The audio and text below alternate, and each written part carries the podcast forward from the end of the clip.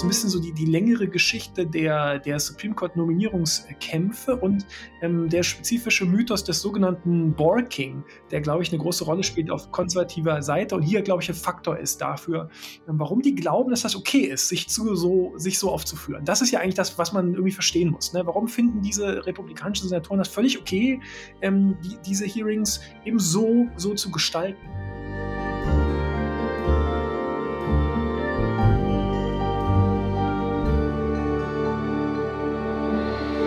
Herzlich willkommen zu dieser aktuellen Folge von Kreuz und Flagge. Schön, dass ihr dabei seid. Mein Name ist Annika Brockschmidt. Und ich bin Thomas Zimmer. Und heute geht es um die Confirmation Hearings von Ketanji Brown Jackson. Und ich glaube, es ist ganz gut, wenn wir zum Einstieg nochmal kurz zusammenfassen, was wir heute überhaupt eigentlich machen wollen und warum das hier so wichtig ist, was bisher geschah. Ähm, und ich glaube, da kann Thomas ganz gut äh, uns einen kurzen Abriss liefern. Also ähm, anfangen kann man, glaube ich, zunächst mal Ende Januar. Da hat äh, Stephen Breyer erklärt, dass er sich zurückziehen will. Stephen Breyer ist einer der liberalen Richter am Supreme Court, der schon seit 1994 Richter ist, von äh, Bill Clinton ernannt und mittlerweile auch 83 Jahre alt. Also ähm, vielleicht das Alter, in dem man so langsam anfangen kann, über seinen Lebensabend nach, könnte über seinen Lebensabend nachzudenken. Das ist die erste Neubesetzung unter demokratischer Führung seit ähm, Elena Kagan 2010, also das war noch unter Obama. Ähm, Obama hätte ja eigentlich mhm. noch eine weitere Gelegenheit erhalten sollen, ähm, als nämlich im äh, Februar 2016 Antonin Scalia gestorben ist. Ähm, da wäre es eigentlich am Präsidenten, und das war nun 2016 noch Barack Obama, gewesen, einen Nachfolger oder eine Nachfolgerin zu nominieren. Er hätte dann gerne Merrick Garland äh, nominiert, aber den haben die Republikaner blockiert bis nach der Wahl 2016, also bis sozusagen nach dem Amtsantritt von Donald Trump, der dann äh, diese, diese offene Stelle mit Neil Gorsuch besetzt hat. Trump hat insgesamt drei Stellen am Supreme Court ähm, besetzen können in seiner Amtszeit. Im Herbst 2018 kam dann Brad Kavanaugh dazu und zuletzt ganz kurz vor der Wahl 2020 im Eilverfahren nach dem Tod von Ruth Bader Ginsburg Amy Coney Barrett. Ähm, also das, wie gesagt, jetzt die erste Gelegenheit für ähm, die Demokraten, jemanden zu ernennen seit 2010 und ähm, Joe Biden hat dann sofort angekündigt, es werde eine schwarze Frau werden. Also er werde eine schwarze Frau ähm, nominieren über die Reaktionen auf diese Ankündigung können wir gleich, glaube ich, noch sprechen. Und jetzt liefen dem ähm, im Senat im, oder im zuständigen äh, Komitee des Senats, im Senate Judiciary Committee, ähm, die Anhörungen. Ähm, das war zwischen dem 21. und 24. März, also so gut zwei, vor zwei Wochen, ähm, stand heute, stand, stand heute der Aufnahme. Ähm, wie geht es jetzt weiter? Also diese Anhörungen sind vorbei und jetzt, also nochmal, wir, wir zeichnen am 4. April auf. Stand heute ist, ähm, dieses Komitee abstimmen wird über, ähm, darüber, ob, ob diese Nominierung sozusagen überhaupt im, im Senat zur, zur Abstimmung kommt. Dieses Komitee, da sitzen 22 Leute zusammen, das ist paritätisch besetzt, elf Demokraten, elf Republikaner. Und da elf Stimmen reichen, also eine Pattsituation würde reichen, ähm, sodass dann äh, da, damit wirklich zu rechnen ist, dass wahrscheinlich noch diese Woche ähm, ähm, die, die Dominierung von Ketanji Brown Jackson ähm, im Senat zur Abstimmung kommen wird. Und dann, naja, dann wird sie im Senat vermutlich, wie viele Stimmen wird sie bekommen? 51, 52, das wäre mhm. wahrscheinlich schon. Zwei, ähm, wahrscheinlich ja. schon. Also ich glaube, der letzte Stand war irgendwie, manch einer rechnet mit, mit Romney, vielleicht auch Susan Collins, aber mit Susan Collins haben, hat man ja schon viel gerechnet. Ich glaube es mittlerweile erst, wenn ich es sehe. Ja, also ich sag mal so 52, 53 Stimmen. Also weitgehend entlang der Parteigrenzen wird da abgestimmt werden. Ähm, das reicht immerhin auch, weil es gibt hier jetzt keine Möglichkeit mehr, muss man sagen, ähm, diese ähm, Nominierungen durch Filibuster zu blockieren. Also es braucht hier ausnahmsweise mal im Senat keine 60 Stimmen, sondern da reichen dann die 50 plus 1. Dank Mitch McConnell tatsächlich. Ja, dank Mitch McConnell. Also da ist davon auszugehen, dass ähm, wahrscheinlich noch diese Woche äh, Ketanji Brown Jackson als ähm, ähm, neue Richterin am Supreme Court äh, bestätigt werden wird. Ähm, vielleicht eine Sache schon mal jetzt sozusagen als, als vielleicht wichtiges Ergebnis vorweg. Also wenn wir uns, wenn wir jetzt so, wir beide uns so einig sind und alle, die das beobachten, einig sind, dass das eine ganz, ganz knappe Abstimmung werden wird, ganz klar entlang der Parteigrenzen, dann ist das eigentlich eine neue Entwicklung. Das gibt es eigentlich erst so, naja, seit Obama mehr oder weniger, ja. Von, von Einzelfällen zuvor abgesehen, ähm, ähm, war das zuvor meist anders. Da gab es eigentlich in der Regel große Mehrheiten für Kandidatinnen und Kandidaten am Supreme Court. Enge Abstimmungen waren eigentlich nur dann wirklich die Ausnahme, ähm, wenn es in individuellen Fällen ähm, so Vorbehalte gegen die Dominierten gab. Und das ist, glaube ich, insofern schon mal eine wichtige Erkenntnis. Dieser Kampf um die Supreme Court Neubesetzung, der fällt seit Obama deutlich verschärft aus ähm, deutlich stärker und konstanter als zuvor entlang der Parteilinien. Das ist insofern nicht überraschend, als der politische Konflikt insgesamt seit Obama einfach dramatisch verschärft abläuft, egal über welches Thema wir sprechen. Das muss man eigentlich immer wieder betonen. Es gibt eine Zeit vor Obama und eine Zeit seit Obama. Und das heißt jetzt nicht, dass alles vorher dufte gewesen wäre. Wir sprechen ja hier immer wieder über die lange zurückreichenden antidemokratischen Tendenzen und Impulse der konservativen Bewegung und in der Republikanischen Partei. Äh, und darüber, dass jetzt das, was jetzt gerade passiert, in vielerlei Hinsicht ja kein Ausrutscher ist und kein Betriebsunfall, sondern diese derzeitige rechte Radikalisierung sehr stark in der Kontinuität langanhaltender Entwicklung steht. Aber trotzdem, es gibt eben trotzdem eine deutliche Verschärfung seit Obama und das ist sagen, ähm, ja, ganz wesentlich der Tatsache geschuldet, dass ähm, ähm, knapp die Hälfte des Landes auf den Einzug des ersten schwarzen Präsidenten ins Weiße Haus äh, mit großer Aggression mhm. reagiert mhm. hat. Schockierenderweise war es nämlich nicht so, dass durch die Wahl des ersten schwarzen Präsidenten Rassismus beendet war, wie ja nach wie vor äh, sich noch in einigen Op-Eds immer noch lesen lässt. Ich finde das ja faszinierend, dass sowas immer noch ähm, dann veröffentlicht wird. Aber ja, ähm, deswegen, das war wirklich glaube ich, eine, eine Zäsur. Also man hat auch direkt dann gesehen, dass der der Tonfall war ja schon im Obama-Wahlkampf massiv schärfer als ähm, selbst in den Wahlkämpfen davor, auch wenn das ja da auch nicht unbedingt nett zuging. Aber vielleicht, bevor wir jetzt noch ähm, richtig einsteigen, spiele ich jetzt kurz mal die Twitter-Kommentarspalte. Thomas, das ist doch alles eh performatives Theater, was die da machen das ist doch total sinnlos. Warum bietet ihr denen denn hier eine Plattform und warum redet ihr über diese ganzen Heinis? Ähm, die wollen sich doch nur profilieren und soll man das nicht lieber lassen? Ja, genau. Und jetzt sind wir fertig und der Podcast ist vorbei. Genau. Ähm, wir haben die Analyse fertig, wir können alle nach Hause gehen. Das ist ja leider, muss ich sagen, jetzt nicht nur in, in diesem konkreten Falle Supreme Court, sondern insgesamt ähm, ähm gibt es ja Leute, die sich darin gefallen, ähm, immer als, als vermeintlich kluge Analyse vorzulegen. Das sei ja doch eben alles nur opportunistisches und zynisches Theater und es gehe ja immer nur darum, irgendwelche Wählerinnen und Wählerstimmen zu gewinnen und was, was mehr gäbe es da jetzt auch nicht sozusagen zu, zu analysieren. Und klar, also natürlich, ähm, dass diese, diese Supreme Court, diese Hearings im Senat, das ist eine öffentliche politische Bühne, ist ja klar. Insofern gibt es ein opportunistisches und zynisches Element. Es gibt sozusagen dieses im weitesten Sinne Wahlkampfelement und es gibt dieses Element, was kommt bei der Basis am besten an, was verlangen die Wählerinnen und Wähler. Aber ähm, darin geht das eben nicht auf. Ja, das ist, ähm, das ist ja eine analytische Sackgasse, in allem immer nur zynisch zynisches, zynischen Opportunismus zu sehen. Das fühlt sich dann irgendwie befriedigend an, glaube ich. Manche Leute haben den Eindruck, damit hätten sie dann signalisiert, dass sie über den Dingen stehen und dass man irgendwie alles viel besser verstanden habe als irgendwie die anderen Leute, so wie wir, die so, so naiv sind zu glauben, da stecke mehr dahinter als, als zynische Machtpolitik. Ähm, aber richtig plausibel ist das eben trotzdem nicht. Ne? Zum einen ist klar, ähm, ja, klar, man will den politischen Gegner angreifen und schlecht machen und schlecht aussehen lassen und der Basis gefallen. Aber wie man das genau tut, ist ja trotzdem aussagekräftig. Also was ist es denn, was der Basis gefällt und auf welche Art und Weise wird denn der politische Gegner angegriffen? Und zum anderen, glaube ich, ist einfach noch grundsätzlicher, darf man diese ideologische Dimension nie unterschätzen. Es gibt sowas wie puren Opportunismus gar nicht. Ähm, das halte ich wirklich für eine Sackgasse.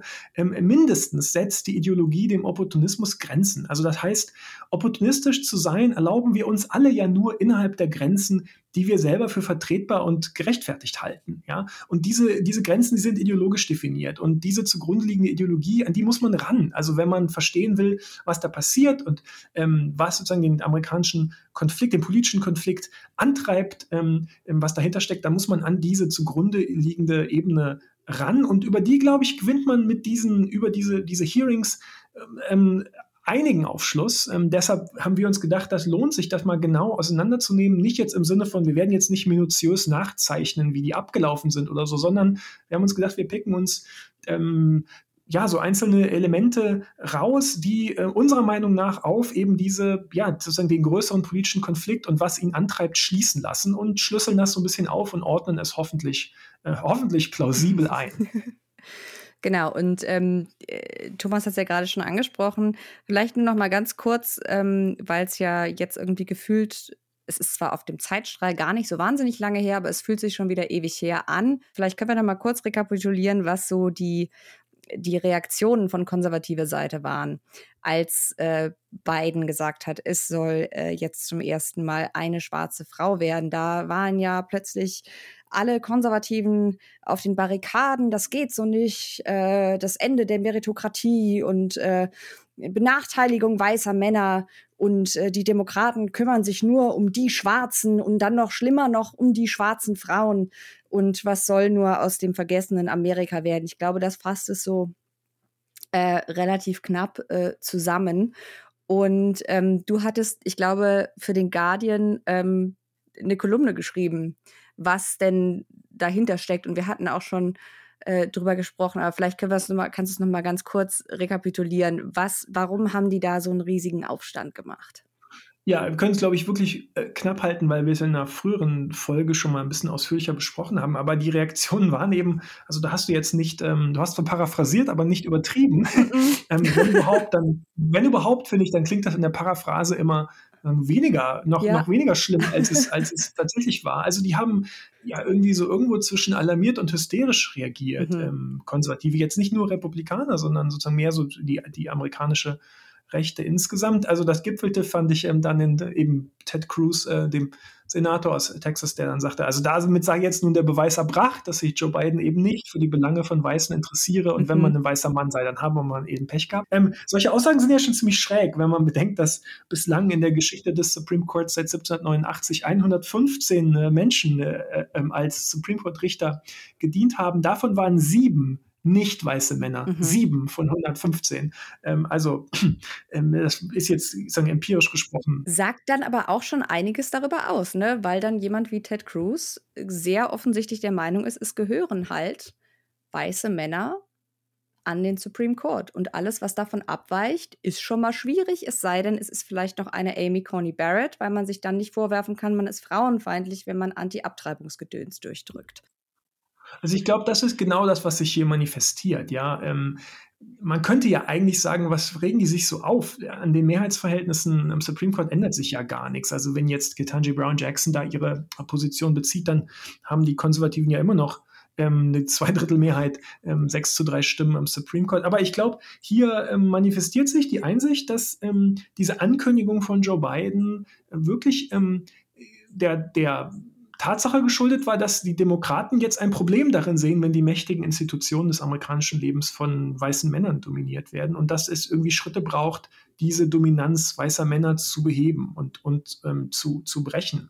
Ähm, und dass es wichtig ist für diese Institution, dass sie eben nicht nur von weißen männlichen Perspektiven bestimmt werden. Am Supreme Court war ja noch nie die Perspektive einer schwarzen Frau vertreten. Ja? Und diese grundsätzliche Einsicht, dass Repräsentation wichtig ist, also dass die Institutionen des Landes die Gesellschaft repräsentieren müssen, das ist bedrohlich für eine politische Bewegung, die ähm, sich über sagen, weiße christliche männliche Vorherrschaft ähm, ähm, definiert. Ähm, und insofern ist das jetzt zwar nicht im engeren politischen Sinne eine Bedrohung ähm, für die Republikaner oder für die Konservativen, weil sich ja, wie gesagt, an den Machtverhältnissen nichts ändert, aber es geht im weiteren Sinne um ähm, sozusagen kulturellen und Mentalitätswandel. Und es geht nicht nur um Politik im engeren Sinne, sondern es geht auch um kulturelle Dominanz. Ähm, und die ist den Konservativen halt so ein bisschen abhanden gekommen in den vergangenen Jahrzehnten. Und da, glaube ich, haben die nicht zu Unrecht Bidens Ankündigung als symbolisch wichtige Manifestation davon verstanden, dass die Kräfte, die eben finden, das amerikanische Leben, die Institutionen des amerikanischen Lebens sollten einfach nicht immer weiter nur von weißen Männern dominiert werden, ähm, dass diese Kräfte sich tatsächlich in den vergangenen Jahrzehnten, dass sie stärker geworden sind und dass sie in der Demokratischen Partei sich vielleicht auch weitgehend durchgesetzt haben. Und da, glaube ich, kommt diese, na, diese Aggression und auch so ein bisschen diese Hysterie her, obwohl sich, wie gesagt, an den Mehrheitsverhältnissen erstmal gar nichts ändert. Ja, und ich glaube tatsächlich, dass diese Signalwirkung, die Republikaner äh, diesem, dieser Ankündigung äh, zugeschrieben haben, eigentlich ganz gut symptomatisch für die generelle Stimmung steht, in der sich allgemeiner gesprochen die amerikanische Rechte befindet. Also man, ich glaube, wir, wir haben es auch schon mal in einer früheren Episode angesprochen, man spürt, glaube ich, einen demografischen Druck, der jetzt es nötig macht, dass man keinen einzigen Zentimeter nachgibt und dass man auch bei so einer Sache, die ja eigentlich, wie gesagt, ähm, nichts an den Verhältnissen ändert äh, der Mehrheit, dass man auch da auch den eigenen Anhängern gegenüber, die ja erwarten, dass jetzt ähm, man auch dem Tonfall treu bleibt, den man angeschlagen hat, ähm, entsprechend der Drohkulisse, die man aufgemalt hat für die Anhänger, ähm, dass man dem dann auch entsprechend argumentiert. Also ich glaube, äh, das wäre auf auch sehr viel Irritation bei Fox und Co. gestoßen, wenn Republikaner jetzt mit den Schultern gezuckt hätten und gesagt hätten, ja, okay, scheint alles in Ordnung mit der Frau, ist in Ordnung. Es gibt eben ein grundsätzliches Gefühl, in der Defensive zu sein. Das werden wir, glaube ich, heute irgendwie noch ja. bei mehreren, an mehreren Stellen immer wieder betonen müssen. Ähm, und dieses, dieses Gefühl, ähm, das, da, das steht in einem gewissen Kontrast zu der Tatsache, dass, dass ja die politischen Machtverhältnisse gar nicht, gar nicht richtig widerspiegelt. Aber ähm, das, dieses Gefühl ist eben trotzdem wichtig, weil es die, die, die Wahrnehmung ähm, der, der Konservativen dessen, was so passiert im politischen Betrieb und auch im Land allgemein. Also es geht, wie gesagt, nicht nur um Politik, es geht auch um, um Kultur.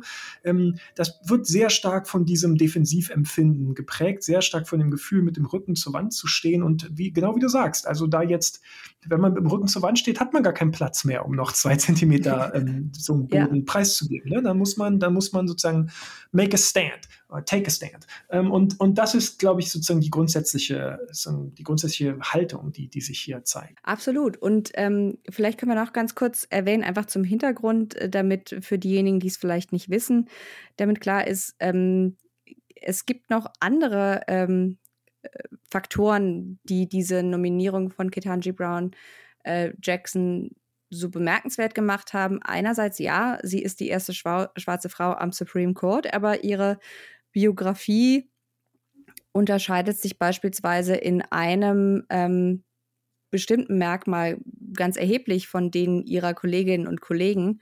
Und zwar äh, auf positive Art und Weise. Und vielleicht magst du kurz einen, uns einen Überblick geben, wer ist Ketanji Brown Jackson und was macht sie letzten Endes so geeignet? Ja, Joe Biden hat also sein Versprechen gehalten. Das kann man vielleicht auch einfach mal betonen. Ne? Mhm. Also er hat gesagt, er werde eine schwarze Frau nominieren. Das hat er auch getan. Er hat Ketanji Brown Jackson, KBJ, ähm, ist vielleicht einfacher. Ähm, ich wohne ja in Washington DC und ähm, hier in hier in DC gibt es jetzt überall äh, Plakate und Schilder äh, auf denen, auf denen steht KBJ means Justice. ähm, also, sie ist zurzeit, ähm, zurzeit Bundesrichterin, jetzt ähm, noch am US Court of Appeals hier für den District of Columbia zuständig. Das ist eines der wichtigsten äh, Gerichte des Landes. Also da hat man, wenn man so will, hat man sozusagen bis fast ganz nach oben geschafft schon als als Juristin. Sie ist dort übrigens Nachfolgerin von Merrick Garland, den Biden ja, Joe Biden ja zum Justizminister äh, gemacht hat.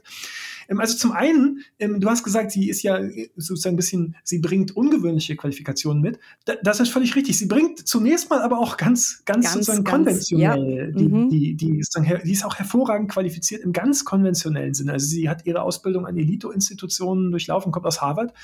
Ähm, sie hat dann ganz prestigereiche Stationen durchlaufen, Clerkship bei Stephen Breyer zum Beispiel, dem sie ja nun nachfolgen soll. Ähm, also auch im ganz konventionellen Sinne ist sie hoch, hochgradig qualifiziert. Sie ist übrigens sehr jung, Anfang 50, glaube ich. Mhm. Ähm, ich glaube, die zweitjüngste Richterin am Supreme Court nach Amy Coney Barrett, die noch, die noch jünger ist. Ähm, ähm, aber sie hat vor allem mehr, viel mehr Erfahrung als ja. Richterin, als die letzten Neuzugänge am, am, am Supreme Court. Und zwar deutlich mehr. Ja, deutlich mehr. Sie ist Bundesrichterin schon seit 2013. Also das sind ähm, wirklich, ähm, also sie hat sozusagen alle diese, diese Credentials. Sie hat aber eben zum anderen auch ähm, diese zusätzlichen ähm, Qualifikationen. Also wir haben schon die, über die Tatsache gesprochen und das ist natürlich auch das Wichtigste, dass sie die erste schwarze Frau am Supreme Court ähm, wäre. Aber sie wäre auch die erste ähm, Richterin, die Erfahrung als Public Defender, also als Pflichtverteidigerin vor Gericht hat. Das ist sehr ungewöhnlich.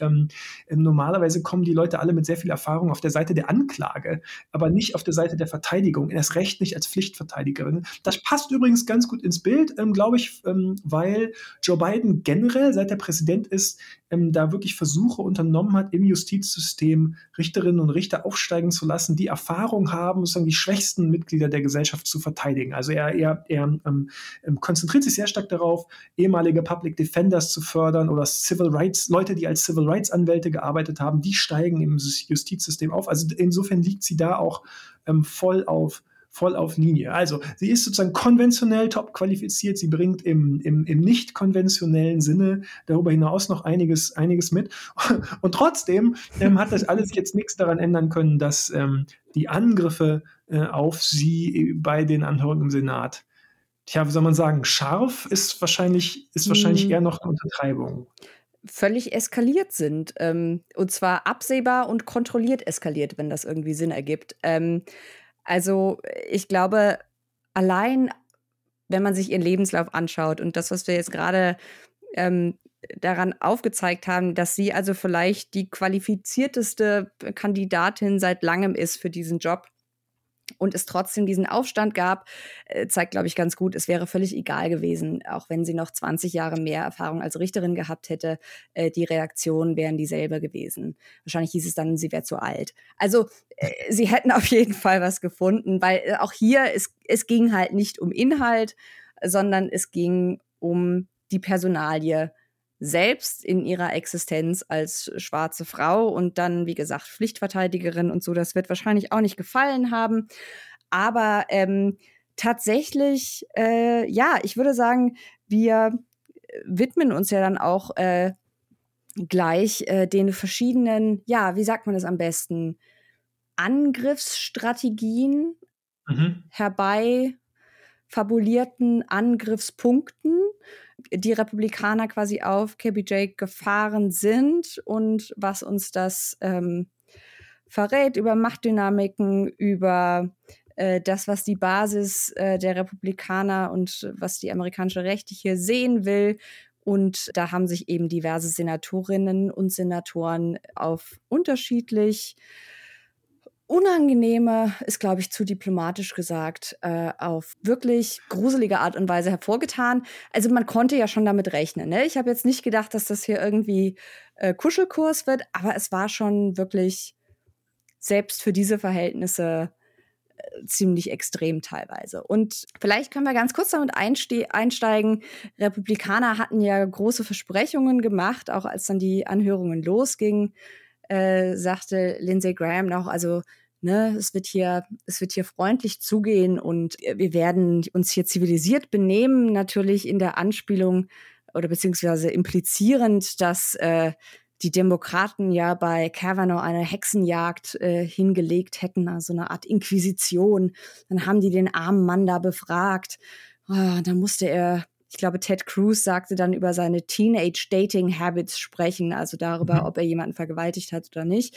Ist ja auch ein interessantes äh, Phrasing dieser Frage. Jedenfalls, Thomas, schockierenderweise war es dann nicht so freundlich. Hm. Ja, also ich meine, Ähm, für mich kommt das so ein bisschen aus der Kategorie ähm, shocking, mhm. but not surprising. Also du hast natürlich völlig recht. Also man kann jetzt, kann jetzt nicht, ähm, man kann jetzt nicht überrascht darüber sein, wie das gelaufen ist. Aber wenn man es dann in der Praxis sozusagen mit ansieht und, und miterlebt, dann ist es irgendwie doch shocking. Ähm, das darf man vielleicht dann trotzdem auch schockierend finden, auch, auch wenn man jetzt ähm, vorher nicht naiv genug war zu glauben, es werde wirklich irgendwie äh, äh, äh freundlich und sachlich ähm, zugehen. Also, ähm, ich meine, wir können ja mal versuchen, vielleicht sollten wir so ein bisschen versuchen, erstmal zu umreißen, wie tatsächlich so der Stil, der Stil war. Also, du, Lindsey Graham hast du schon angesprochen, der netterweise erstmal gesagt hat, das wird das alles nicht so sein, um, um dann, um dann ähm, ähm, genau das, was er, was er, was er meinte, was es nicht, was es nicht werde, genau das ist es dann geworden. Ähm, also es, es, es war eben grundsätzlich, würde ich so ähm, sagen, mh, kein, kein netter und kein respektvoller Nö, Umgang mit, mit, mit, mit, mit Richterin äh, Ketanji Brown Jackson. Also ich glaube, bei Lindsey Graham hatte ich wirklich so ein paar Momente von so, wo ich so dachte, das ist jetzt so richtig so rhetorical whiplash. Also er sagt eines und dreht sich dann um 180 Grad und macht das exakte Gegenteil. Also ich glaube, man konnte in den, der Art und Weise, wie die Befragungen von den Republikanern abliefen, mh, hm, konnte man so ein paar gemeinsame Motive ähm, rausdefinieren. Also eine Sache, die ganz massiv auffiel, war erstmal, ähm, Ketanji Brown Jackson war die einzige schwarze Frau im Raum. Jetzt mal die Zuschauer äh, ausgenommen. Das war auch schon mal ein, ähm, ja, ein ziemlich eindeutiges Bild. Und dann war eine der Hauptstrategien, auf die äh, Republikaner gesetzt haben, sie letzten Endes bei all den Fragen nicht zu Wort kommen zu lassen. Das heißt, man hat also versucht, sie durch gezielte, penetrante Unterbrechungen, sie erstens, würde ich sagen, daran zu hindern, dass sie quasi einen, ja, einen, einen knackigen TV-sized ähm, Antwortclip generieren kann, der sich gut abspielen lässt. Und zweitens sie durch eben diese wirklich respektlosen Unterbrechungen, die teilweise wirklich schwer mit anzusehen waren, ähm, sie zu versuchen aus der Fassung zu bringen, damit sie laut wird, damit man ihr sagen kann, sie ist aggressiv, dass sie, damit man sie in dieses dieses äh, ja dieses Bild der radikalen schwarzen aggressiven Frau, das man versucht hat zu zeichnen, sie irgendwie da reinpressen kann. Dazu kam dann natürlich noch, dass die Sachen, die ihr vorgeworfen wurden, zu denen wir gleich noch im Detail kommen, aber dass die generell eine massive Vereinfachung sehr komplexer Sachverhalte darstellten, was dann im Umkehrschluss bedeutete, dass wann immer sie geantwortet hat, sie sehr lange antworten musste, weil der Sachverhalt eben komplex war, was aber auch wieder dann eben nicht in einen 30 Sekunden TV-Clip passte, währenddessen eben äh, die Anklage der Republikaner mit wütender Faust in die Luft gereckt, hervorragend in den 30 Sekunden Slot, ähm, den man bei Fox dafür vorgesehen hatte, passte. Und ich glaube, dass das wirkte deswegen auf mich so krass, weil ich noch äh, die Kavanaugh-Anhörungen so deutlich vor Augen hatte. Und der Unterschied war einfach extrem. Ne? Also man hatte hier eine hochqualifizierte schwarze Frau, die da sitzt und sich wirklich Unfassbares anhören muss, die hier ganz gezielt provoziert wird, die nicht inhaltlich kritisiert wird, sondern die man, man versucht, Character Assassination zu betreiben, man versucht, ähm, bestimmte Gruppen ihr tatsächlich auf den Hals zu hetzen. Und sie muss aber aufgrund ihrer Identität als schwarze Frau ruhig bleiben. Sie darf darauf nicht eingehen. Und dann im Vergleich dazu Brad Kavanaugh, der spuckend und schreiend und heulend da saß und es tropfte ihm aus jeder Pore.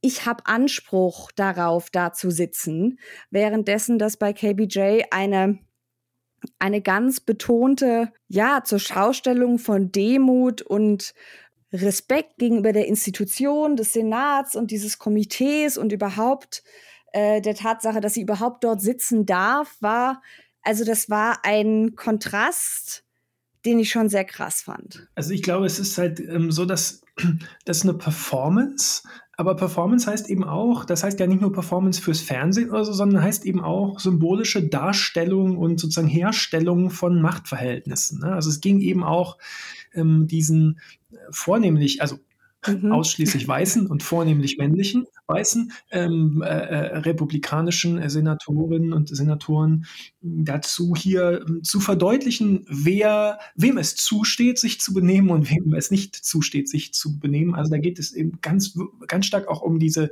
Darstellung und Herstellung von Machtverhältnissen. Und es ging eben grundsätzlich nicht darum, wozu diese Hearings eigentlich da sein sollen. Ja, die sollen ja eigentlich dazu da sein, zu eruieren, zu erkunden, sich ein Bild zu machen von den äh, Kandidatinnen Kandidaten. Ähm, das war offensichtlich nicht das Ziel. Ja, also ist ja schon, schon, schon so offenkundig, dass man es dass kaum noch erwähnt. Ja, also es ging eben darum, zu, zu unterminieren und, und zu sabotieren. Und die Frage stellt sich natürlich, was jetzt dahinter steckt, hinter dieser äh, Aggressivität. Ja, und ähm, ich, ich, wir haben uns gedacht, ein, eine, ein sozusagen Hintergrund, den man, glaube ich, vielleicht auf dem Schirm haben muss, um, um das zu verstehen, ist so ein bisschen so die, die längere Geschichte der, der Supreme Court Nominierungskämpfe und ähm, der spezifischen typische Mythos des sogenannten Borking, oh, ja. der, glaube ich, eine große Rolle spielt auf konservativer Seite und hier, glaube ich, ein Faktor ist dafür, ähm, warum die glauben, dass das okay ist, sich, zu, so, sich so aufzuführen. Das ist ja eigentlich das, was man irgendwie verstehen muss. Ne? Warum finden diese republikanischen Senatoren das völlig okay, ähm, die, diese Hearings eben so, so zu gestalten?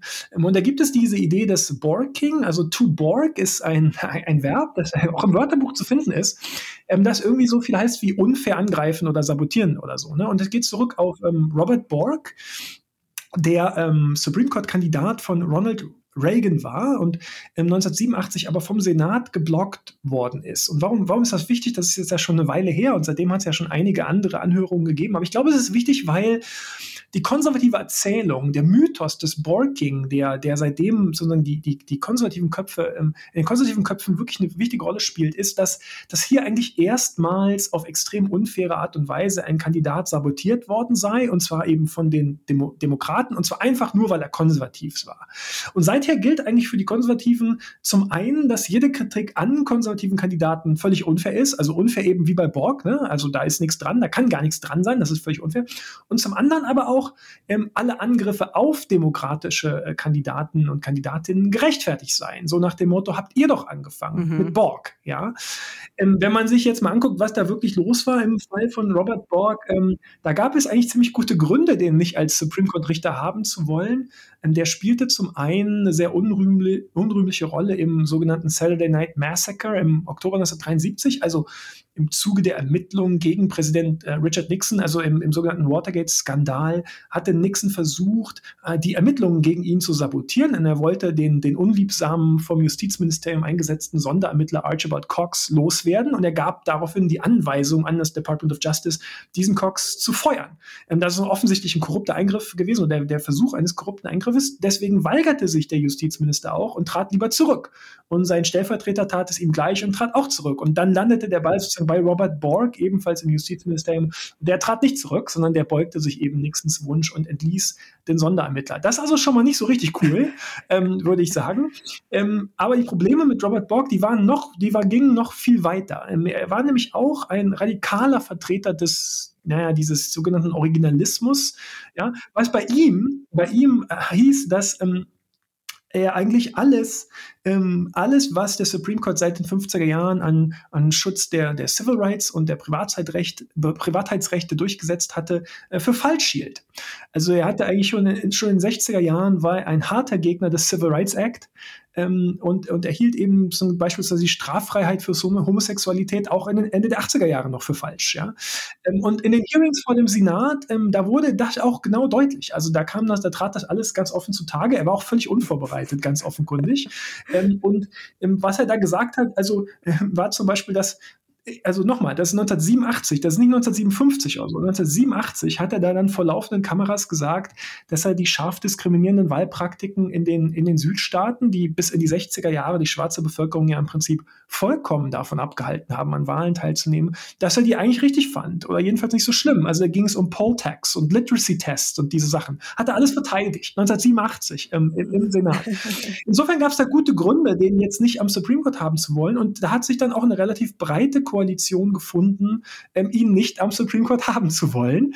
Ähm, die Demokraten hatten sich zuvor überhaupt gar nicht geschlossen, jetzt ähm, ähm geschlossen sozusagen in, in, in, Ablehnung gefunden, sondern das hat sich eigentlich erst wirklich im Laufe der Nominierung ähm, so, so herausgestellt. Und eine ganze Reihe von Republikanern haben dann auch mit den Demokraten zusammen gegen Borg abgestimmt ist ja 87 dann auch übrigens, also ich glaube, das vergisst man so leicht, weil das, ich würde sagen, das setzt nämlich erst so ab den 90ern ein, dass so die letzten äh, Republikaner, die der Meinung sind, dass ein Recht, dass es ein Recht auf Abtreibung geben sollte, auch so wirklich aus dem öffentlichen Bild verschwinden. Ähm, und äh, das, was du angesprochen hast, dass er eben nicht der Meinung war, dass das Recht auf Privatsphäre sich irgendwie aus der Verfassung ableiten ließe, das hätte dann eben bedeutet, dass, weil das ja ähm, quasi die juristische Argumentation ist, ähm, von der das Recht auf Abtreibung abgeleitet wird, dass ähm, man davon ausgehen konnte, dass er beispielsweise auch der Meinung war, dass im Fall Roe gegen Wade äh, falsch entschieden wurde. Ja, unbedingt, weil das ist ja genau wie du sagst, ne, das ist ja Privatheitsrechte heißt in dem Fall ja, das ist ja sozusagen die, das Argument des Supreme Courts, ähm, diese Sachen alle genau. zu legalisieren. Ja, die werden ja nicht sozusagen ähm, qua Abtreibung legalisiert, sondern der Supreme Court sagt, na, das, das fällt in die Privatheitssphäre und da dürfen wir nicht eingreifen. Und wenn insofern jemand sagt, alles, was hier Privatheitsrecht, äh, Privatheitsrechte schützt, ist falsch entschieden worden, dann, dann schließt das halt unbedingt alles, alles mit ein. Ja. Gilt übrigens dann auch für Verhütung und Ehe und so weiter. Ne? Also hat wirklich, also, also das genau genau. ist jetzt wirklich keine moderate Position. Das sind, das sind ganz ähm, extreme Positionen, die er da offen verteidigt hat. Und ähm, deswegen ist eben diese Story, äh, dass man ihn da irgendwie rankriegen wollte und man ihn da irgendwie unfair vorgeführt hat, ist halt ist absurd.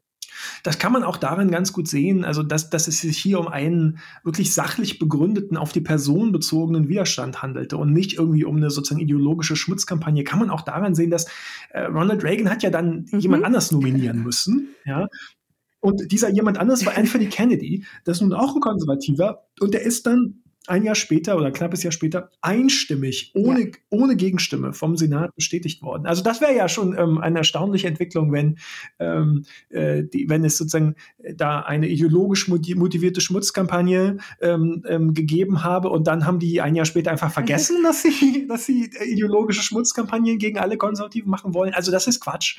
Ähm, aber es ist trotzdem wichtig, weil eigentlich sozusagen eine ganze Generation von, von republikanischen, von konservativen ja, Politikerinnen, Politikern, Aktivistinnen, Aktivisten da sehr stark geprägt worden ist von dieser Idee, ähm, dass hier eigentlich die Demokraten es gewesen seien, ähm, die sozusagen gegen Normen verstoßen hätten, die sozusagen aus diesem äh, vermeintlich bis dahin unpolitischen und einvernehmlichen Prozess ähm, äh, ein, eine, diese so Schlammschlachten gemacht hätten. Und dass insofern im Kampf gegen demokratische Kandidatinnen und Kandidaten alles erlaubt ist, weil man ja sowieso einfach nur das macht, was der Gegner längst äh, längst vollzogen habe. Und das, glaube ich, spielt eine ganz große Rolle so als, als grundsätzliche äh, Haltung gegenüber diesen, diesen Supreme Court. Und man hat dann natürlich auch Kavanaugh natürlich im Lichte von diesen, ähm, von dieser, diesen Borg-Anhörungen gesehen. Und das war dann quasi, jetzt passiert es schon wieder das historische Trauma wird also jetzt nochmal,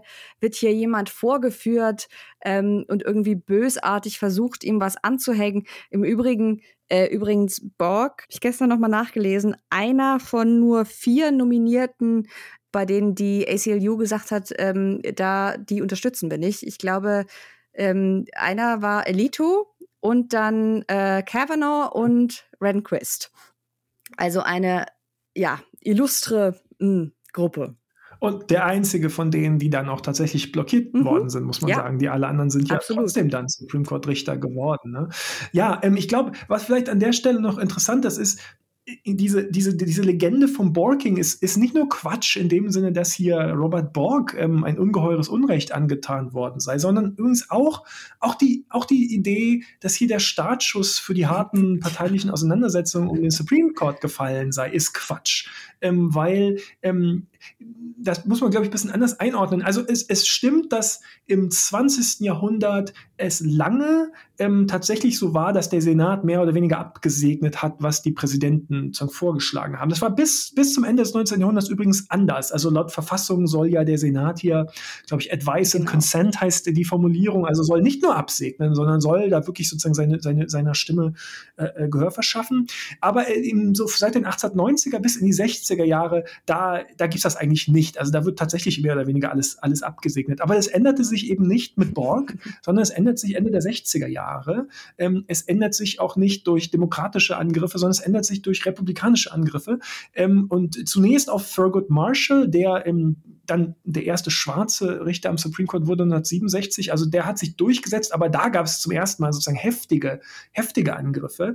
Ähm, und dann vor allem ähm, 1968 ähm, gegen Abe Fortas, der, der war eigentlich schon Richter am Supreme Court, also Associate Justice, aber den wollte Lyndon Johnson ähm, als, als Chief Justice installieren, als Nachfolger von Earl Warren, der da zurückgetreten ist. Und da hatten wir eigentlich, haben wir eigentlich zum ersten Mal diese volle Mobilisierung ähm, ähm, und so eine richtige Schmutzkampagne gegen diesen Abe Fortas. Also da ist so, dass man den als viel zu links und zu liberal ähm, ähm, darstellen will, indem man ihn versucht, Mann, sage ich. Also das ist eine Allianz aus Republikanern und sozusagen konservativen Südstaatendemokraten, ähm, die versuchen ihn äh, mit der Legalisierung von Pornografie sozusagen in eins zu setzen. Und da, da spielt dann Strom Furman, also der, der härteste Südstaaten-Segregationist im, im Senat, spielt dann im Senat Pornos mhm. ab, ähm, um, um, um äh, sozusagen ja, so, äh, da jetzt für Entsetzen zu sorgen. Ja? Wie, wie entsetzlich so ein Mann, ja, der da vermeintlich für die Legalisierung von solchem Schmutz verantwortlich sei. Und der wird tatsächlich geblockt von, von diesen äh, konservativen Republikanern und, und Südstaatendemokraten. Ähm, das ist eigentlich der erste Moment, wo es sowas gibt wie so eine richtig ideologisch motivierte Kampagne. Ist ja auch nicht so richtig überraschend, weil ähm, sich da eben in den 50er, 60er Jahren ähm, der, der politische Konflikt um solche Sachen wie Civil Rights und, und, und Race und so im, ganz stark ähm, verschärft. Aber, und das ist eben nochmal wichtig, ne, das bleibt eigentlich zunächst mal so ein bisschen die Ausnahme. Und auch Borg ist eigentlich lange zunächst mal so ein bisschen die Ausnahme. Und das bleibt sehr stark personenbezogen. Es gibt es immer mal wieder gegen einzelne Personen, aber eigentlich ähm, ist eben ganz interessant, ähm, dass, ja, wie gesagt, bis, bis in die Obama-Ära eigentlich die allermeisten Kandidatinnen und Kandidaten ganz, ganz breite, ähm, parteiübergreifende Mehrheiten bekommen. Und der Moment, wo sozusagen diese aus diesen ja, was, was bis dahin sozusagen eher die Ausnahme war, was da zur Regel wird, das passiert eigentlich unter Obama. Und es passiert dann, wie gesagt, auch wieder nicht so sehr äh, von links, sondern, mhm. sondern, sondern eher eben von rechts. Ne? Ähm, und ja, das ist aber trotzdem, das ändert alles nichts daran, dass sich dieser Mythos hartnäckig hält, dass, ähm, dass es sozusagen äh, harte Schmutzkampagnen gegen Supreme Court-Kandidaten, vor allem von links, von den Demokraten äh, gäbe. Das ist ja politisch irgendwie auch total nützlich. Ne? Mhm. Da kann man, da kann man sozusagen, das kann man als Rechtfertigung für die eigenen Angriffe nutzen. Und ich glaube, das ist vielleicht so deshalb so wichtig, wenn man über so jemanden wie Brad Kavanaugh spricht.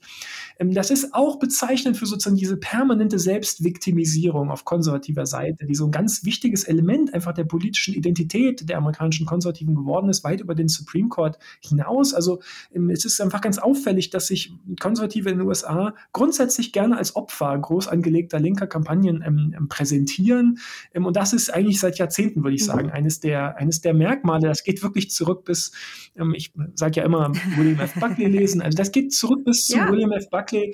Das ist also der Säulenheilige und, und, äh, und Pate des modernen Konservatismus, der Gründer der National Review. Und der hat 1955 in dem, seinem Mission Statement für die National Review, also wo er ausformuliert hat, was er eigentlich jetzt will mit dieser neuen konservativen, mit diesem neuen konservativen Magazin, da hat er das schon so beschrieben, ne? wie furchtbar mhm. schwer alles sei für die Konservativen, alles werde von Liberals dominiert und dem gegenüber würden Konservative verfolgt und geächtet. Also ein ganz hartes Los ähm, für den armen Heroisch, dass er das und, also und seine, sich dagegen anstimmt. Ne? Ja, genau ist es.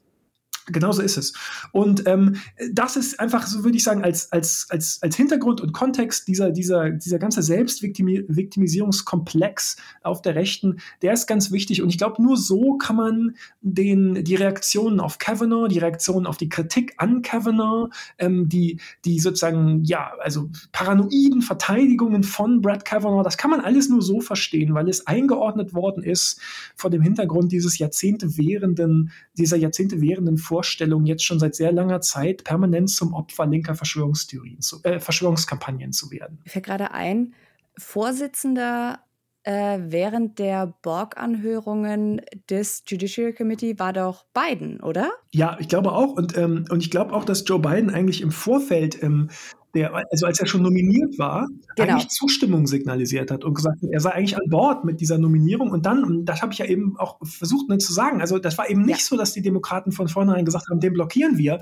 sondern eigentlich ist mhm. es im Laufe der, der Anhörung, ja, also wo dann, dann jemand plötzlich die Poll-Tags ja. und die und Literacy-Tests verteidigt und so, ne, da hat dann eben auch Joe Biden sozusagen gedreht ne, und entschieden, nee, okay, den, den kann ich halt nicht, den kann ich halt nicht unterstützen. Aber ähm, das war noch so ein, so ein Element, was mir irgendwie während der Anhörung wieder einfiel, ähm, wo ich so dachte, ich weiß nicht, das gibt dem Ganzen jetzt noch mal so ein extra Spin. Das, der ist jetzt Präsident und das war der, unter dem damals unserer nicht durfte. Und also dieser, dieser Verfolgungskomplex und äh, diese, diese, diese Opfererzählung, die wir ja auch schon in der vorigen Episode so an dieser Gegnerschaft zu allem, was irgendwie ähm, Affirmative Action oder sowas ist oder was, was eine nach allem, was die Benachteiligung einiger mhm. gesellschaftlicher mhm. Gruppen ausräumt, war dann natürlich auch ähm, wunderbar äh, zu sehen in der republikanischen Performance, allen voran äh, Ted Cruz. Äh, und da spielen wir, glaube ich, am besten mal kurz den O-Ton ein. Dann muss ich das nicht zitieren. Das klingt irgendwie immer noch abstruser, wenn ich das einfach jetzt hier irgendwie auf Deutsch sage. For example, I'm, I'm an Hispanic man. Could, could I decide I was an Asian man? Would, would I have the ability to be an Asian man and challenge Harvard's discrimination because I made that decision? Senator, I'm not able to answer your question. You're asking me about hypotheticals and um, I'm asking you how you would assess standing if I, if I came in and said, I have decided I identify as an Asian man. Also auch hier äh, sieht man ähm, dieses, also Ted Cruz ist ja kein blöder Mensch, ne? Der ist ja intelligent. Das vergisst man, glaube ich, häufig, wenn man ihn so reden hört. Aber das ist ja letzten Endes das Schlimme, finde ich immer an den Ted Cruz und den Josh Hawleys dieser Welt. Sie sind ja intelligent. Das heißt, er weiß natürlich ganz genau, dass das, was er hier sagt, kompletter Quatsch ist, ne? Aber es geht eben um diese, diese Performance von Cultural Grievance, von du, du zeigst, wie du als Konservativer verfolgst wird, verfolgt wirst und durch das bewusste Missverstehen sehr einfacher Konzepte, ähm, die von der anderen Seite verfolgt werden, versucht man dann, das irgendwie ins Lächerliche zu ziehen, um zu sagen, ja, das sind die woken Linken, die haben einen Vollknall, die denken, ich kann mich jetzt plötzlich in einen Asiaten verwandeln, äh, nur wenn ich das will. Weil das ist ja genau das, was er hier sagt. Ne? Und auch da sieht man, dass also der Verlust von Privilegien, das sagen wir ja auch immer wieder, wenn man, wenn eine Gruppe bevorteilt wurde und das fällt dann irgendwann weg, es fällt ja noch nicht mal komplett weg, sondern es fällt ja nur stückweise weg, ähm, das wird dann als Diskriminierung äh, wahrgenommen. Und das ist ja dann auch letzten Endes, und damit kommen wir quasi so zum ersten großen Themenblock der Angriffe auf äh, KBJ. Das haben wir auch in einer früheren Episode schon besprochen ähm, das steckt ja auch letzten Endes hinter dieser ganzen moralischen Panik zu Critical Race Theory. Wir haben ja schon besprochen, da geht es nicht tatsächlich darum, was CRT ist, ähm, dass man CRT nur an äh, einigen Universitäten so im Masterlevel findet, sondern es geht darum, letzten Endes alles, was irgendwie anti rassistisch ist, Brand zu marken als irgendwie krasse linke Indoktrination und jetzt äh, bringen die euren Kindern bei, dass sie äh, sich hassen müssen, weil sie weiß sind. Und deswegen war CRT auch ein erwartbarer, aber äh, dennoch leicht atemberaubender Themenblock in diesen Angriffen auf KBJ. Also ich glaube, das lässt sich ganz gut zusammenfassen, als man hat versucht, sie als Vertreterin von CRT, äh, beziehungsweise also ne, nicht dem, was es eigentlich heißt, sondern dem, was Republikaner darunter, na, man kann doch nicht mal sagen, darunter verstehen, weil sie wissen ja auch eigentlich, dass es Quatsch ist. Egal. Aber diesem Boogeyman, ähm, äh, da sei sie eine der radikalsten Vertreterinnen, äh, weil sie ist ja eine schwarze Frau. Das heißt, da muss sie ja irgendwie dazu zuzuordnen sein. Und ähm, man hat sie eben versucht, also in eine radikale äh, politische Tradition zu stellen, aufgrund ihrer Hautfarbe. Und äh, ich glaube, am ja, am verstörendsten fand ich, glaube ich, auch wenn das wirklich schwierig war, äh, gab viel Konkurrenz, fand ich Marsha Blackburn, ähm, die mit einem, ja, ziemlich langen Zitat und einigen sehr absurden Fragen mit dabei war. Und vielleicht könnt ihr beim Hören, wir spielen es jetzt gleich mal ein, kurz darauf achten, den Unterschied zwischen Tonfall und Inhalt. Der, der ist ganz schön, ganz schön heftig. Without a judicial philosophy, a judge is legally adrift and will be inclined to consider policy rather than law. You once wrote that every judge has, and I quote, personal hidden agendas, end quote, then influence how they decide cases. So I can only wonder what's your hidden agenda? Is it to let violent criminals, cop killers, and child predators back to the streets? Is it to restrict parental rights and expand government's reach into our schools and our private family decisions? Is it to support the radical left's attempt to pack the Supreme Court? You have praised the 1619 Project, which argues the U.S. is a fundamentally racist country, and you have made clear that you believe judges must consider critical race theory when deciding how to sentence criminal defendants. Is it your personal hidden agenda to incorporate critical race theory into our legal system? These are answers that the American people need to know. Ich weiß nicht, wie es dir geht, aber ich krieg bei dem bei dem O-Ton immer so eine kleine pricklige Gänsehaut und zwar keine gute.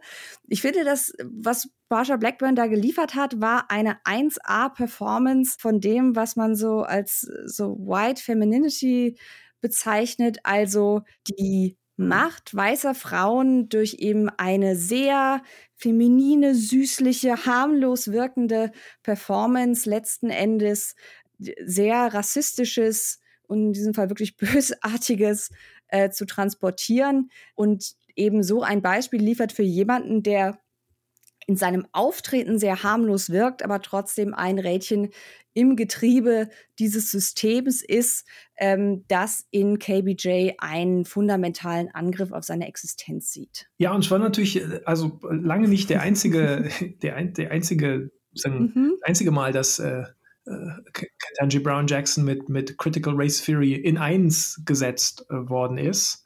Ähm, man, man kann es jetzt nicht mehr, man kann es jetzt nicht mehr deutlicher machen, als es dann der offizielle Twitter-Account der Republikanischen Partei gemacht hat, nämlich ein Bild von Ketanji Brown Jackson, äh, wir haben ein Bild von Ketanji Brown Jackson äh, getwittert, dann die Initialen KBJ durch, durchgestrichen ähm, und darüber CRT geschrieben. Also das ist, das ist sozusagen jetzt die, die, die, die Ineinssetzung jetzt also ganz explizit mhm. vollzogen. Da gibt es jetzt mhm. gar nicht mehr so viel nee. zwischen den Zeilen zu lesen. Aber, aber ähm, sozusagen den Vogel abgeschossen, da, da lässt sich Ted Cruz ja nicht einfach jetzt die Butter vom Brot nehmen, die den Vogel abgeschossen hat, Ted Cruz. Willst du uns einmal erzählen, was es mit rassistischen Babys auf sich hat? Mhm, genau, und damit ihr uns auch wirklich äh, glaubt, dass dieser, dass es diesen O-Ton gab, spielen wir ihn äh, kurz ein, inklusive der zumindest beginnenden Reaktion äh, von KBJ, die auch sehr bemerkenswert war. When you just testified a minute ago that you didn't know if critical race theory was taught in K through 12, I, I will confess I, I, find that statement a little hard to reconcile uh, with the public record because if you look at the Georgetown Day School's curriculum, it is filled and overflowing with critical race theory. They include literally stacks and stacks of books, and I'll tell you two of the ones that were most stunning. They include a book called Anti Racist Baby uh, by I- Ibram Kendi. Now, this is a book that is taught at Georgetown Day School to students in pre K through second grade, so four through seven years old. Um, do, do, you agree with this book that is being taught with kids that, that babies are racist? Senator,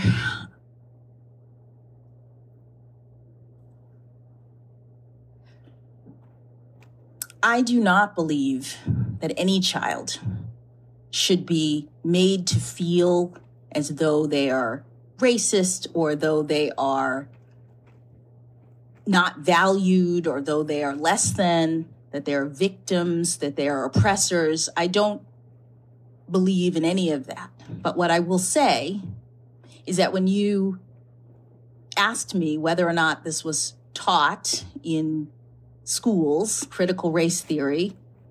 My understanding is that critical race theory as an academic theory is taught in law schools. And to the extent that you were asking the question, I understood you to be addressing public schools. Georgetown Day School, just like the religious school that Justice Barrett was on the board of, is a private school. Was meinst du, Thomas? Sind Babys rassistisch? Wir dürfen ja auch noch, also wir müssen, glaube ich, damit man sich die Szenerie vorstellen kann, darf man ja auch nicht vergessen, dass Ted mhm. Cruz riesige Schautafeln hinter sich hatte, wo er also Szenen aus einem ich glaube noch nicht mal mhm, Kinderbuch, ja. sondern so Kleinkinderbuch hinter sich hatte, groß aufgezogen in so Leinwandgröße und also einer sehr konzernierten KBJ gegenüber, die, glaube ich, trotz aller Vorbereitung, und sie war wirklich sehr gut vorbereitet, in diesem Moment nicht so ganz wusste, wie ihr geschieht.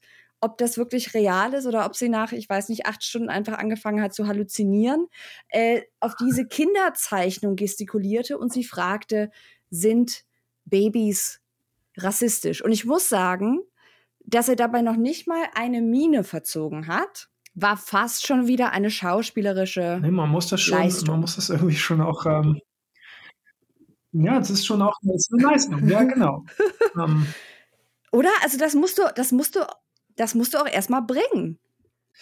Ja, also ich glaube, ja, was soll man eigentlich, ich habe mich gefragt, jetzt in, in, der Vorbereitung zum Podcast habe ich mich gefragt, was soll man eigentlich dazu noch sagen, ne, zu diesem, also jetzt speziell zu diesem Aspekt ähm, Critical Race Theory. Ich habe vielleicht mhm. noch ein, ein anderes Zitat, das wir vielleicht auch noch bringen können, ähm, also jetzt nicht, dass es jetzt nicht schon mhm. eindeutig alles wäre, aber Charlie Kirk hat sich auch noch zu Wort gemeldet. Das ist der Vorsitzende, Gründer, glaube ich, und Vorsitzende von Turning Point USA. Ja. Das ist so eine rechte, rechte Gruppierung, die an Schulen und an Unis aktiv ist ähm, unter anderem zum Beispiel sozusagen für die organisierte Hexenjagd auf vermeintlich linke Professorinnen und Professoren ähm, mhm. zuständig. Mhm. Mit so Melde-Websites genau. und so weiter. Ähm, und der, ähm, der hat ähm, sich äh, folgendermaßen geäußert, ich, ich, ich, zitiere, das weiß jetzt kein Otto, das hat er, glaube ich, geschrieben auf, auf Twitter. Ähm, Ketanji Ketanji Brown Jackson sei what your country looks like on critical uh, race theory. Your children and your grandchildren are going to have to take orders from people like her. And what's amazing is that she kind of has an attitude too. Also, da ist jetzt wirklich alles drin, bis eben hin sozusagen zum, ähm, zur Empörung darüber, dass es, dass eine schwarze Frau auch noch ähm, es sich erlaubt zu widersprechen, ähm, mhm. es sich sozusagen erlaubt, ähm, ähm, ihre Position zu verteidigen. Also, ich, ich will mal so sagen, wir haben in der früheren Folge ja schon mal eine ganze Stunde zu Critical Race Theory gemacht. Ne? Und unsere Deutung war jetzt sozusagen zusammengefasst, das ist eine rechte Kampagne, der, der, sozusagen der Kern einer reaktionären Gegenmobilisierung nach den antirassistischen Massenprotesten des Jahres 2020. Ähm, da ist jetzt, da hat jetzt niemand Interesse daran, was Critical Race Theory wirklich ist, sondern es geht einfach nur darum, einen Begriff äh, gefunden zu haben, der es ermöglichen sollte, alles, was weiße Vorherrschaft in der Vergangenheit wie in der Gegenwart aufdeckt, hinterfragt, kritisiert, zu delegitimieren, zu verteufeln ähm, und im Gegenzug eben auch einen Vorwand zu haben, gegen alle diese devianten Versuche, die weiße Dominanz aufzubrechen, mit allen Mitteln vorzugehen, so wie das jetzt eben passiert in unzähligen, ja, wirklich hunderten Gesetzen, äh, mit denen republikanisch geführte Staaten Bildung und freie Meinungsäußerung zensieren. Ähm, da ist jetzt auch wirklich völlig egal, wie oft irgendwelche Reaktionäre ähm, auf dieser, auf, auf, auf der sozusagen auf der europäischen Seite des Atlantiks, also wie neulich Herr Joffe in der, in der NZZ, oh dummes Zeug über dummes Zeug über Critical Race Theory erzählen. Ob das jetzt aus bloßer Ignoranz passiert oder aus bewusstem politischem Kalkül, meistens ist irgendwie beides. Es mhm. ändert alles nichts. Ähm, ja? ähm, die Art und Weise, wie hier jetzt Critical Race Theory, also in, in Anführungszeichen wirklich, CRT in Anführungszeichen Stellung gebracht wurde, um Ketanji Brown Jackson zu unterminieren, ist da eben also nochmal, wenn wir noch einen gebraucht hätten, ja, nochmal sozusagen der Beleg, worum es da geht. Ketanji Brown Jackson hat mit Critical Race Theory überhaupt gar nicht viel zu tun. Weder in ihren öffentlichen Äußerungen noch in ihren Urteilen Null. ist sie Critical Race Theorist. Ähm, und auch die konkreten Beispiele übrigens, also dieses Beispiel von Ted Cruz mit den rassistischen Babys, das hat ja auch mit, mit, mit, ähm, das hat erstens mit dem Supreme Court gar nichts zu tun, aber es hat auch mit Critical Race Theory nichts zu tun. Das ist Nein. ja, da verweist er eben auf, ähm, das ist ja ein Buch, glaube ich, das Ibram Kendi mit genau. geschrieben wird, jedenfalls. Anti-Racist Baby. Genau. genau. Und Ibram Kendi ist ja sozusagen, der, der vertritt eben diese Position des, des, des Anti-Racism. Ähm, und das ist eigentlich, das ist auch überhaupt nicht Critical Race Theory. Die Critical Race. Theory geht es ja sehr stark um Systeme und Strukturen. Und ja. Kendi, was immer jemand jetzt von dem halten will, der ist Historiker und so ein schwarzer Intellektueller, der spricht sehr viel mehr um, um sozusagen individuellen Rassismus und, und was man tun kann. Also ähm, das macht alles überhaupt keinen Sinn. Worum Thomas, es hier geht, ist, ja. Thomas, willst du also sagen, dass in einem Kleinkinderbuch tatsächlich nicht die Critical Race Theory, wie man sie an Universitäten auf dem Masterlevel kennt, dass die da nicht vorkommt? Ja, ist ein Hot Take, ich weiß, aber das ist. ich würde es jetzt, würd jetzt, einfach mal behaupten. Also im Ernst, ne, diese, diese Ineinssetzung von Ketanji Brown Jackson und Critical Race Theory, die macht ausschließlich dann Sinn, wenn man eben Critical Race Theory einfach nur versteht als alles, was weiße Dominanz ja. gefährdet. Und wenn man dann eben den Aufstieg von Schwarzen in die elitären Positionen des amerikanischen Lebens per se als eine solche illegitime Bedrohung ansieht, dann, ja, wenn man sozusagen diese diese ähm, Annahmen teilt, dann macht das irgendwie Sinn, äh, die Initialen KBJ durchzustreichen und durch CRT mhm. zu ersetzen. Aber deutlicher kann man es jetzt auch nicht mehr kriegen, ja. Ähm, und, und wie so oft, finde ich, machen uns die Republikaner oder tun uns die Republikaner da den Gefallen, dass sie ähm, das alles sozusagen, dass das alles ganz offen zutage liegt und auch ganz offen ausgesprochen wird. Und ja, wer das jetzt dann nicht sehen will, der will es eben nicht sehen. Mhm. Vielleicht eine Sache muss ich, glaube ich, noch loswerden. Ich weiß, es ist total sinnlos, aber es zeigt, glaube ich, nochmal die Absurdität alleine. Also noch stärker, als wir es ohnehin jetzt schon deutlich gemacht haben, dieses Beispiels, also dass da wir jetzt nicht vergessen, es handelt sich hier um die Anhörungen zum einer Nominierung für den Supreme Court und wir reden über Kinderbücher, ja? Über mhm. ein Kinderbuch, was riesig vergrößert hinter Ted Cruz äh, zu sehen ist. Und dieses Buch, dieses Buch namens Anti-Racist Baby, wurde dann übrigens zum Bestseller. Weiß nicht, ob Ted Cruz das so beabsichtigt hat, dadurch, dass er das so äh, prominent hier jetzt ähm, dargestellt hat. Jedenfalls, abgesehen davon, dass also er übrigens auch die Kinder von Ketanji Brown Jackson direkt gefährdet hat, indem er die Schule, auf die sie gehen, auch offen genannt hat, was grundsätzlich etwas ist, was man in einer solchen Anhörung nicht tut, weil völlig klar ist, dass nicht nur sie, sondern auch äh, ihre Familie ähm, Ziel von äh, Gewaltakten wahrscheinlich schon ist und spätestens danach sein wird. Aber ganz abgesehen davon, dieses Buch das war quasi Ted Cruz, naja, Argumentationsstrang kann man schlecht sagen, aber das war zumindest sein Narrativ. Das Buch stehe in der Bibliothek der Schule, auf die äh, ihre Kinder gehen und sie sitze ja auch im, ich glaube, Elternbeirat oder so dieser mhm. Schule, im Vorstand dieser Schule.